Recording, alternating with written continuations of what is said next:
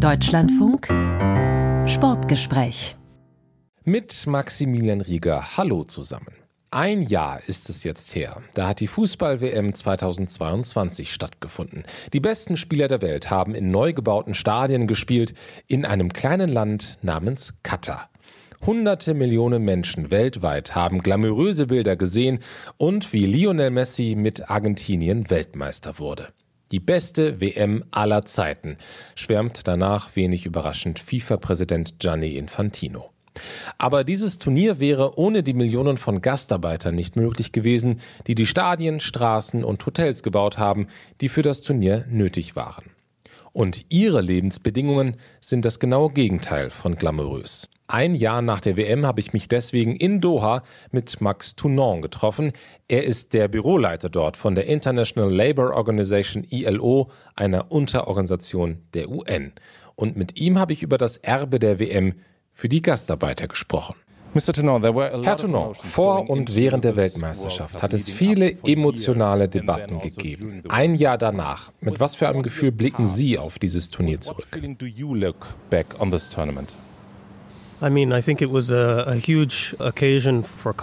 Für Katar war es ein Riesenereignis. Ich glaube, die WM hat dafür gesorgt, dass die Welt Katar kennengelernt hat, eine neue Kultur erlebt hat. Von unserer Perspektive aus gab es eine Menge Aufmerksamkeit vor der WM im Hinblick auf die Arbeits- und Lebensbedingungen besonders für die Gastarbeiter in Katar. Die WM hat wirklich einen Scheinwerfer auf diese Probleme gerichtet, an denen wir viele Jahre lang mit der Regierung gearbeitet haben. Und es war definitiv ein Meilenstein auf dem Weg, auf dem wir waren, der aber auch noch nicht zu Ende ist. Der Fakt, dass wir immer noch hier sind, zeigt, dass das noch nicht das Ende des Weges war und wir weiter an diesen bedeutenden Problemen arbeiten müssen. Es hat zwar Fortschritte gegeben, aber es gibt noch eine Menge Herausforderungen, die immer noch existieren. Und wir werden weiter mit der Regierung daran arbeiten, diese Probleme zu lösen. And we're continuing to work with the government to resolve these issues. Da werden wir auch gleich drüber sprechen. Ich will noch einmal zurück zu den Diskussionen. Gerade in Deutschland hat es viele Debatten gegeben, nicht nur über die WM, sondern auch über die Sponsorenpartnerschaft von Qatar Airways und dem FC Bayern München. Sie haben damals auch an einem Roundtable teilgenommen mit Verantwortlichen des Clubs und mit Fans. Sie haben also einen Einblick in diese deutsche Diskussion bekommen. Was ist Ihr Eindruck von den Diskussionen in Deutschland vor der WM? No, I think there was a lot of genuine questions being asked about the conditions of workers in, in, in a country. Ich denke, es wurden eine Menge berechtigter Fragen gestellt zu den Bedingungen für Gastarbeiter. Und wir haben nicht eine Einladung zu Diskussionen, zu Interviews, zu Webinaren abgelehnt, weil wir es wichtig fanden, dass diese Probleme diskutiert werden, aber mit so vielen Informationen und Kontext wie möglich. Und oft wurde ohne den notwendigen Kontext die notwendige Nuance debattiert. Deswegen wollten wir etwas beitragen und ich hoffe, dass wir das auch geschafft haben. Es hat definitiv großes Interesse gegeben in der deutschen Gesellschaft, in den deutschen Medien, in den deutschen Institutionen, an den Lebensbedingungen von Arbeitern in Katar. Vielleicht mehr als in anderen Ländern. Aber es ist auch unsere Aufgabe, darüber zu sprechen, welche Fortschritte gemacht wurden und was immer noch passieren muss. The progress that's being made as well as, you know, what still needs to be done. There was also the es wurde außerdem ja kritisiert, dass die Diskussionen heuchlerisch und von einer westlichen Perspektive geprägt waren. Stimmen Sie dieser Kritik teilweise zu, dass die Diskussionen in Deutschland sehr durch eine westliche Brille geführt wurden? Western view on, on this topic? I think there are, labor issues that we can point out in every country in the world. You know, there are ich denke, es gibt in jedem Land der Erde Probleme für Arbeiter und Ausbeutung. Und Gastarbeiter sind dem oftmals ausgesetzt, weil sie am verwundbarsten sind. Und natürlich gibt es einen Grund, warum die ILO hier ist und an den Problemen mit der Regierung arbeitet. Es gibt hier das Bewusstsein, dass sehr viel getan werden muss und viel ist auch schon passiert. Das ist auch Teil der Message, die wir versuchen rüberzubringen. In den Debatten wurde zu häufig ein sehr simples Bild gezeichnet. Entweder alles ist schlimm oder auf der anderen Seite alles ist perfekt. Aber wir betonen, es gibt sehr viel Platz für Grauschattierungen. Und wir hatten oft das Gefühl, dass die Debatten ein bisschen polarisiert waren und man nicht genau genug die Fakten, den Kontext betrachtet hat, um eine ehrliche Debatte darüber zu führen, wie viel Fortschritt man in einem gewissen Zeitraum erreichen kann und was die Prioritäten danach sein sollten. Ich denke, solche Debatten sind sinnvoll. Aber es ist sehr wichtig, dass die faktenbasiert stattfinden, respektvoll und dass man verschiedene Partner an einen Tisch bringt, um Perspektiven auszutauschen. Das ist nützlich. And that you bring the, the different partners to the table to share different perspectives. That's useful. One topic that was debated was the number of deaths. Ein Thema, über das viel diskutiert wurde, war die Anzahl der Toten. Wissen wir jetzt, wie viele Gastarbeiter im Vorfeld der WM gestorben sind? Look, on this issue, I think there are many numbers out there. Nun, zu diesem Thema gibt es viele Zahlen da draußen, aber sie beziehen sich alle auf unterschiedliche Grundgesamtheiten. Wenn Menschen also versuchen zu vergleichen und sagen, das ist die Zahl, die in den Medien berichtet wurde und das ist die Zahl der Regierung oder des Organisationskomitees, dann sprechen sie über unterschiedliche Zahlen, unterschiedliche Bezugsgrößen. Es ist eigentlich gut dokumentiert. Wir haben zu diesen unterschiedlichen Zahlen und was dahinter steckt im November 2021 einen Report veröffentlicht. Außerdem haben wir uns angesehen, wie die Regierung im Moment Daten sammelt und wie das verbessert werden kann. Und wir haben die umfangreichsten Daten zu Arbeitsunfällen und Todesfällen veröffentlicht, die 2020 passiert sind. Deswegen ist das ein Bereich, wo ich glaube, dass es sinnvoll ist, ins Detail zu gehen, weil es da draußen Überschriften gibt mit Zahlen, die nicht wirklich die Situation darstellen. So, for example, there was a Guardian article which uh, claimed it was 6,500 migrant deaths. Es hat zum Beispiel einen Guardian-Artikel gegeben, in dem drin steht, dass 6500 Gastarbeiter gestorben sind. Dann haben wir das Organisationskomitee, das von drei Menschen spricht, die wegen Unfällen auf WM-Baustellen ums Leben gekommen sind. Dazu dann noch 37 weitere Arbeiter, die wegen Autounfällen gestorben sind oder am Morgen einfach nicht wieder aufgewacht sind. Und dann gibt es noch Zahlen dazwischen. Hassan Al-Tawadi, Generalsekretär des Organisationskomitees, hat während des Turniers von 400 bis 500 Toten gesprochen, also eine Menge Zahlen, wie Sie gerade schon gesagt haben.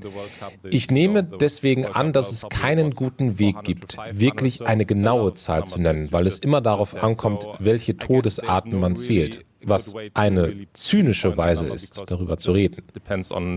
what kind of death you are counting. And I mean, this is a very cynical way to talk about that.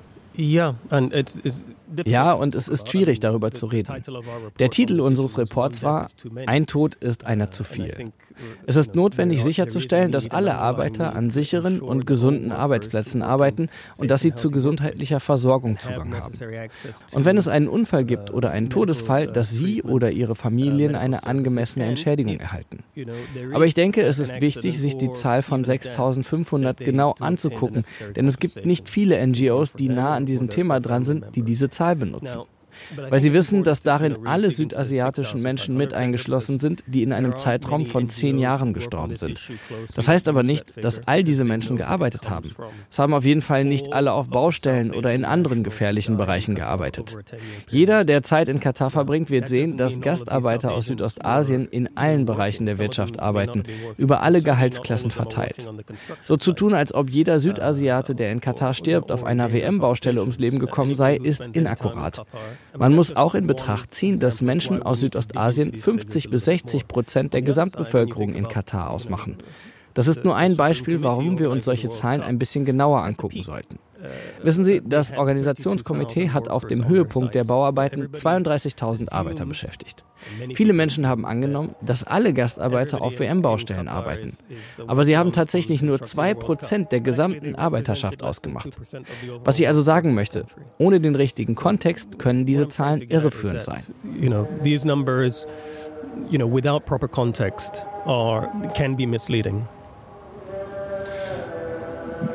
or can be misleading. Aber ist nicht diese zynische Debatte ein Zeichen dafür, dass es ein Fehler war, eine Weltmeisterschaft an ein Land zu vergeben, wo sich so eine Debatte überhaupt entwickeln kann, weil das System nicht darauf ausgelegt ist, solche Zwischenfälle richtig zu erfassen?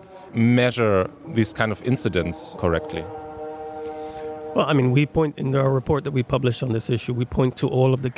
In dem Report, den wir veröffentlicht haben, verweisen wir auf die ganzen Lücken bei der Datenerfassung.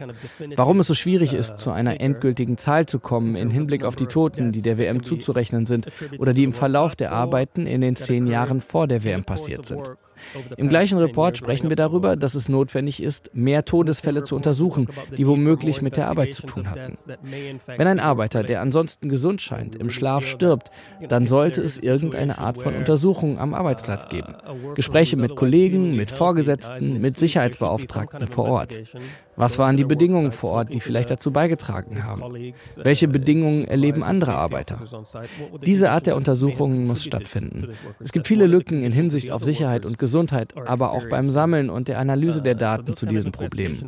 Und das ist etwas, woran wir mit der Regierung arbeiten, das zu ändern. Aber es ist nichts, was schnell und einfach gemacht werden kann. Es braucht wirklich bedeutende Anstrengungen, um so etwas innerhalb der verschiedenen Institutionen zu ändern.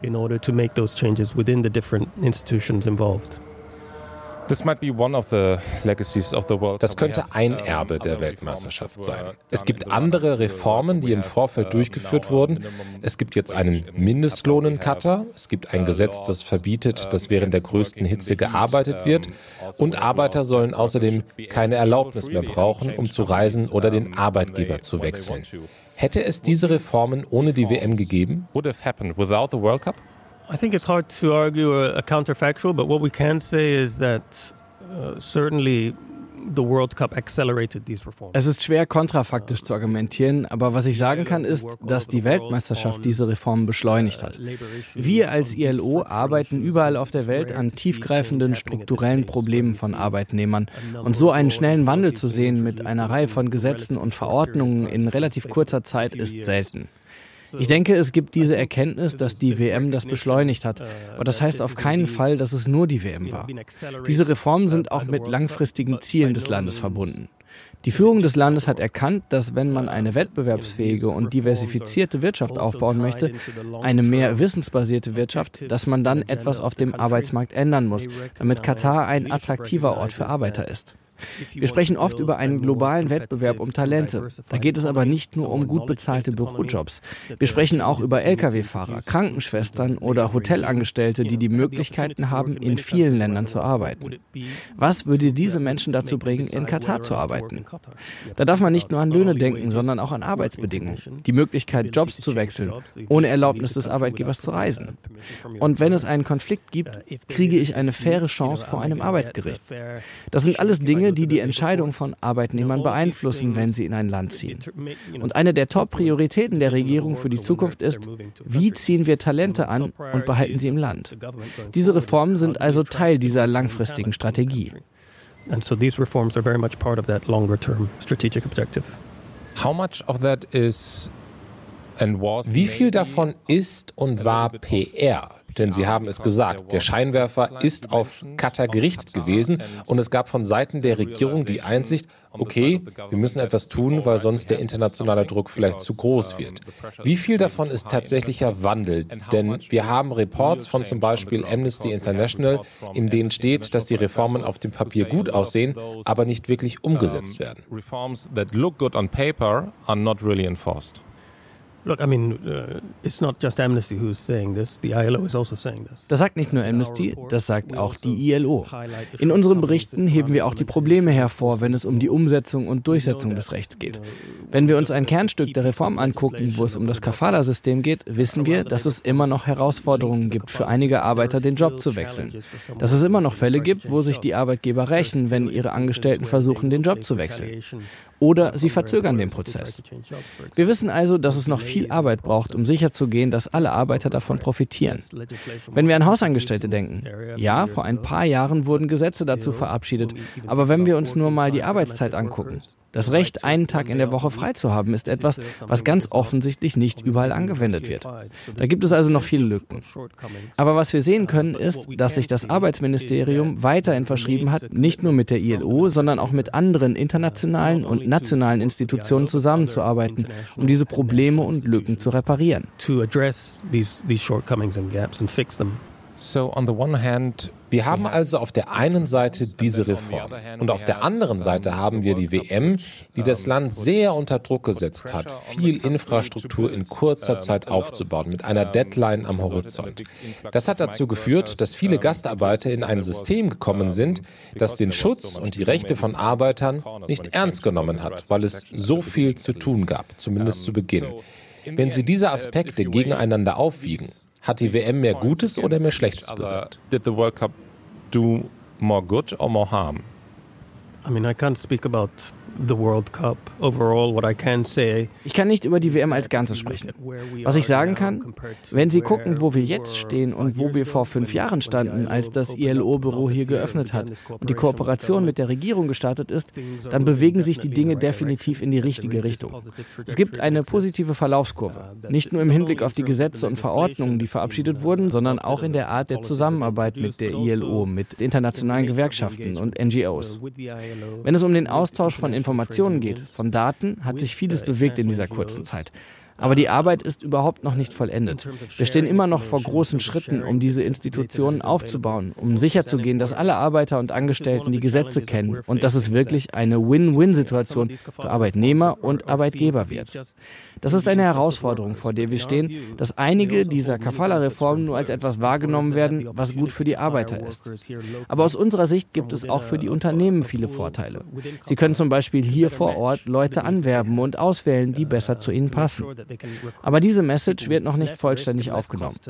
Sagen wir mal so, nicht alle Teile der Business Community sehen, wie das eine Win-Win-Situation sein kann. Wenn man Talente und Fähigkeiten anwerben und im Land halten will, dann braucht es dieses erhöhte Maß an Flexibilität. If you want to attract and retain skills and talent within a country, you need to increase this level of flexibility. Lassen Sie uns über die FIFA sprechen, dem Hauptprofiteur der WM. Der Verband hat Milliarden mit dem Turnier gemacht, aber wenn es um die Entschädigung von Arbeitern geht, die auf WM-Baustellen gearbeitet haben, gibt die FIFA im Grunde alle Verantwortung an das lokale Organisationskomitee und die Regierung von Katar ab. Denken Sie, dass die FIFA mehr hätte tun sollen? FIFA should have done more. Ich bin nicht in der Position, über die FIFA zu sprechen. Was ich sagen kann, es existieren einige Systeme, um sicherzustellen, dass Arbeiter Zugang zu Entschädigungen haben. Eine Reihe davon wurden in den vergangenen Jahren eingeführt. Die Strukturen für Arbeiter, um Beschwerden zu starten und ihre Interessen vor Gericht zu verfolgen, haben sich verbessert. Es wurde außerdem ein Fonds gegründet, der Geld an die Arbeiter zahlt, wenn sie vor Gericht Recht bekommen. Und dieser Fonds hat in den vergangenen Jahren tatsächlich eine riesige Summe ausgezahlt. Das heißt nicht, dass es perfekt ist. Wir wissen, dass dieser Prozess für Arbeiter viel zu lange dauert und dass er verschlankt werden muss. Arbeiter können es sich nicht leisten, sechs Monate auf ihre Gehälter oder andere Zulagen zu warten. Das ist eine von unseren Top-Prioritäten. Wie können wir diesen Prozess schneller machen? Die Regierung hat auch zugesagt, dass dieser Fonds bei einer Verletzung oder einem Todesfall während der Arbeit eine Entschädigung auszahlen kann, wenn es ein Gerichtsurteil im Sinne des Arbeiters gibt. Aber wir müssen schauen, okay, wie setzen wir das in der Praxis um? Wie kann im Falle eines Todesfalls die Familie des Arbeiters tatsächlich die Entschädigung erhalten? Es gibt also eine Menge zu tun und in Zukunft wollen wir dieses Unfallentschädigungssystem, das bereits existiert, verbessern. Das wird eine von unseren Prioritäten sein. Enhance the accident compensation system that exists in the law. That's going to be one of our priorities going forward. But this is all government, and I understand that. But das betrifft alles die Regierung und ich verstehe das, aber hat ein Sportverband wie die FIFA, der durch die Vergabe einer der Auslöser für vieles gewesen ist, was hier passiert ist, nicht eine moralische Pflicht, nicht einfach vor dieser Verantwortung davonzulaufen, sondern stattdessen vielleicht zu bezahlen, vielleicht sogar durch die Kanäle der Regierung, aber muss die FIFA und auch generell andere Sportverbände nicht einen Teil der Verantwortung übernehmen, wenn sie Großereignisse vergibt? FIFA or sport organizations in general when they award big sporting events? Nun, auf dem Gebiet bin ich kein Experte. Ich bin nicht in der Position, über die Rolle der FIFA zu sprechen. Aber ich weiß, dass die FIFA nach der Vergabe der WM an Katar ihre Vergabeverfahren angepasst hat. Sie führt im Moment auch eine Überprüfung durch, wie ein Entschädigungsfonds aussehen könnte. Aber dazu kann ich nichts sagen. Was ich sagen kann, ist, dass wir im Vorfeld der WM eng mit der FIFA und dem Organisationskomitee zusammengearbeitet haben. Das Organisationskomitee, das nicht nur für die Infrastruktur, sondern auch für die Dienstleistungen rund um die WM zuständig war, war ein wichtiger Partner. Nicht nur im Hinblick darauf, dass es bei ihren Projekten Standards gesetzt und überprüft hat, sondern auch als ein Ort, um eine Reihe von Pilotinitiativen anzustoßen. Und diese Projekte haben auch über den Verantwortungsbereich des Komitees hinausgewirkt, weil sie nämlich die Verordnungen landesweit beeinflusst haben und damit eine größere Anzahl von Arbeitern.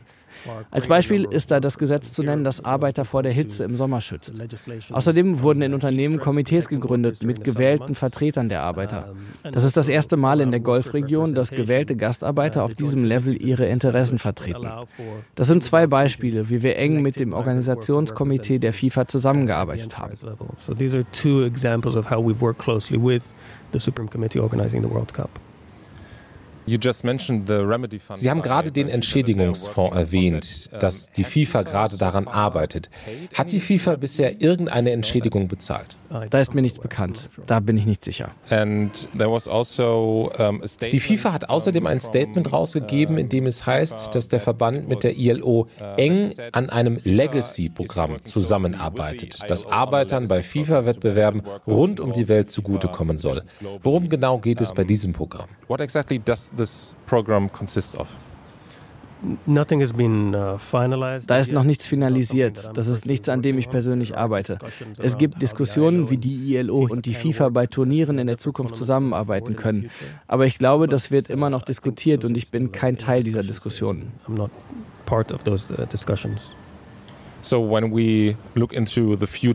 Wenn wir in die Zukunft blicken, wenn wir über so große Sportevents wie die Fußball-WM oder die Olympischen Spiele sprechen, aus der Sicht einer Arbeitsorganisation, worauf sollten Sportverbände achten, wenn sie diese Events vergeben, während der Bewerbungsphase, aber auch wenn die Veranstaltung schon vergeben wurde? Awarding these kind of events, what should be done from a labor organization perspective?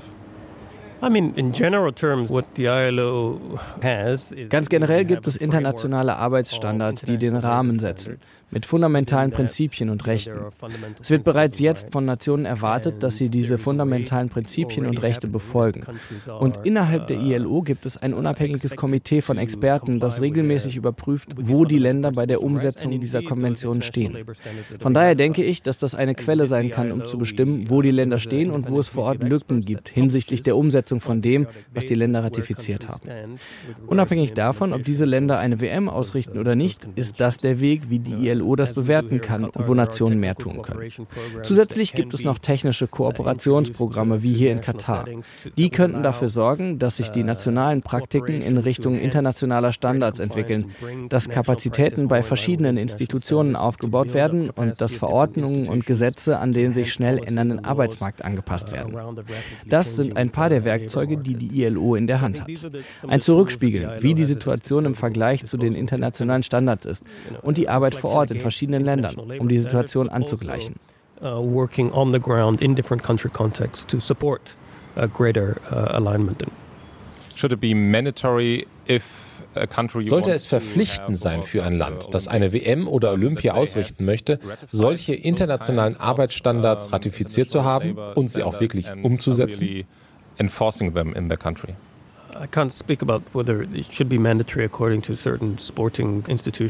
Ich kann nichts dazu sagen, ob das für Sportorganisationen verpflichtend sein sollte. Was ich sagen kann, ist, dass alle ILO-Mitglieder diese fundamentalen Prinzipien und Rechte voranbringen sollten, einfach weil sie Mitglieder der Organisation sind.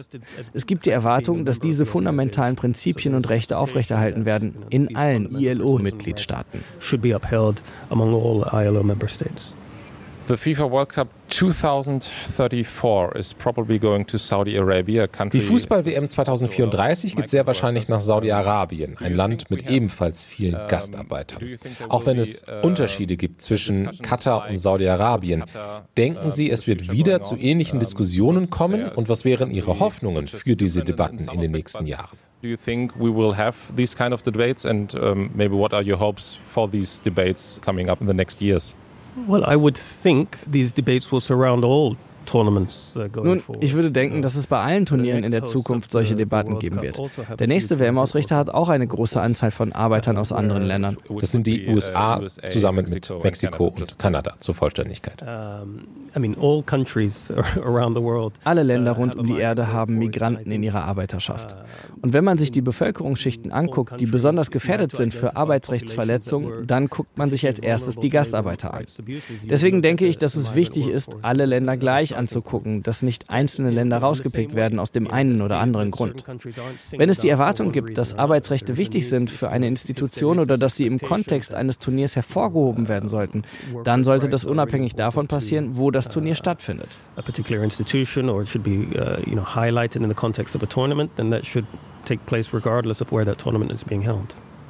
know highlighted in the context of a tournament, then that where that tournament is being held. Aber das Gegenargument wäre, dass die USA im Vergleich zum repressiven Regime von Saudi-Arabien demokratische Verfahren haben, um damit umzugehen, auch wenn das Land gerade Probleme hat. Vielleicht ist das der Grund, warum manche Menschen sagen, natürlich muss man sich jedes Land anschauen, aber wenn man Saudi-Arabien mit seinem Regime sieht, sollte man vielleicht nicht etwas genauer hingucken, bevor wir so ein großes Event dorthin geben? Maybe we should take a look a little bit stronger before we award such a big event there. Yeah, I mean, it's not our role to compare countries. You know, we work uh, around the world on these issues and es ist nicht unsere Rolle, Länder zu vergleichen. Wir arbeiten rund um die Erde an diesen Problemen und in jedem Land kann mehr getan werden. Im Kontext von Katar kann ich sagen, Natürlich hat die WM das Scheinwerferlicht gebracht und natürlich hat das die Reformen beschleunigt. Aber wir betrachten das als langfristige, strukturelle Probleme, die auf eine strategische, durchdachte Art angegangen werden müssen. Und deswegen ging es nie nur um die WM. Diese Reformen sind viel breiter und langfristiger angelegt. By no means is this story just about the World Cup. These reforms are obviously broader and more long term than that sagt Max Tounant, der ILO-Bürochef in Doha im Deutschlandfunk Sportgespräch. Das Gespräch können Sie auch in der DLF Audiothek nachhören. Mein Name ist Maximilian Rieger. Danke fürs Zuhören.